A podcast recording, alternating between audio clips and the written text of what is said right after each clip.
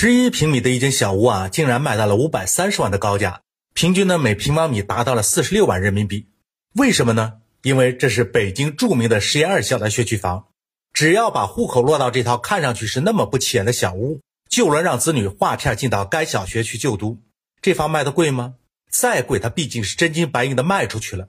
这事儿奇怪吗？存在的总有它存在的原因吧。既然有人肯出这么高的价格，也出得起这样的天价，那我们没必要杞人忧天，替别人计算是否真的合理。其实呢，我们要讨论的是，全社会应该如何合理的看待义务教育的本质，如何科学的对未成年人进行培养。古人呢有孟母三迁的经典故事，周星驰呢也拍过一部非常有名的片子叫《长江七号》。片中的小迪家里是非常的贫穷，可是他父亲呢，还是要倾其所有的让他上一所收费昂贵，但是从学校环境到在当地的知名度各方面都非常优秀的私立学校。从古到今的故事都说明，在我们民族中，相当一部分人的观点中，还是认同孩子成长和周边的环境非常有关。但是呢，仔细做个对比，就能发现这两个故事却是大相庭径。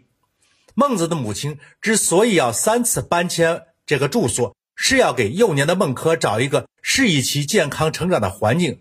能让这个小孟子呀，能和所处的环境自然的融为一体。而这个环境的重点是周边的多数人尊重礼仪、崇尚学习，并不一定是个富人聚集的地区。长江七号中，小迪的父亲只是从自己的感觉出发，让孩子进到一所在当地听起来很有名的学校。是有钱人家孩子上的学校，周星驰在片中所扮演的小迪爸爸呀，是拼命的挣辛苦钱送小迪上这样的学校，只是为了说自己的孩子也能和有钱人的孩子在同一个学校里读书。至于小迪是不是能被周边的环境所接纳，是不是能经常受到周边多数富裕家庭孩子欺负和羞辱，包括小迪本人是不是真的喜欢这个环境？能不能学好基本的功课，小迪的爸爸是不关心的。孟子终于成为了儒家学说之大者，是事业的成功者，这和他个人的终生努力分不开，和幼年间孟母精心的培养、科学的教育分不开，并不仅仅是搬了三次家那么简单。我们似乎可以说，如果当年孟母没有特意的为孟子挑选适宜的邻居，孟子可能成就不了一代大儒。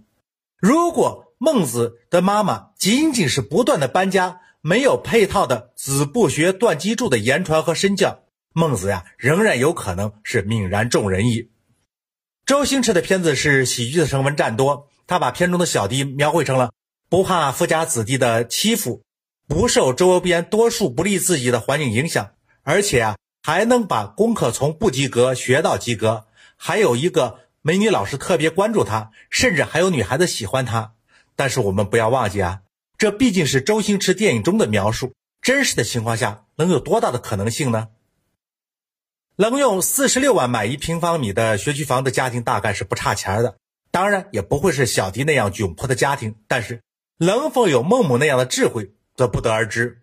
最后我们要强调的是，小迪的爸爸让孩子上的是私立学校，因此学校收费的高昂，设置门槛，别人也不好多说。但是。北京实验二小是公立的义务小学，竟然使得有人不惜出几百万的资金，只为一个入学门槛，这种现象就有问题了。学校本身当然无权拒绝辖区的孩子划片入学，但是教育主管部门不能无视这一现象吧？归根结底，我们还是要强调做到义务教育资源的完全均衡化。如果说内地偏远的一些地方在政府财力方面，在保证所有学校。从硬件到软件，从教师工作待遇到工作环境方面，还很难实现同省同城完全的高度一致，还不能解决社会上存在的择校需求。这还是一个当地教育主管部门今后要长期努力改进的方向。那作为首都的北京，在这些方面都不应该还有什么困难了吧？所以这一天价房的背后反映出的到底是？北京的教育主管部门在高喊了这么多年全面实现义务教育公平化，却总没有落实到位呢？还是就是有人出高价去买某个所谓的学区房，愿意当这个冤大头呢？有钱就认清的事儿我们管不着，但是工作多年拖着不办，没有条件时不努力创造条件办，有了条件还是不积极落实到位，这才是我们今天最关注的。天价学区房如此醒目的出现在我们面前，社会绝不应该仅仅是感慨和无奈。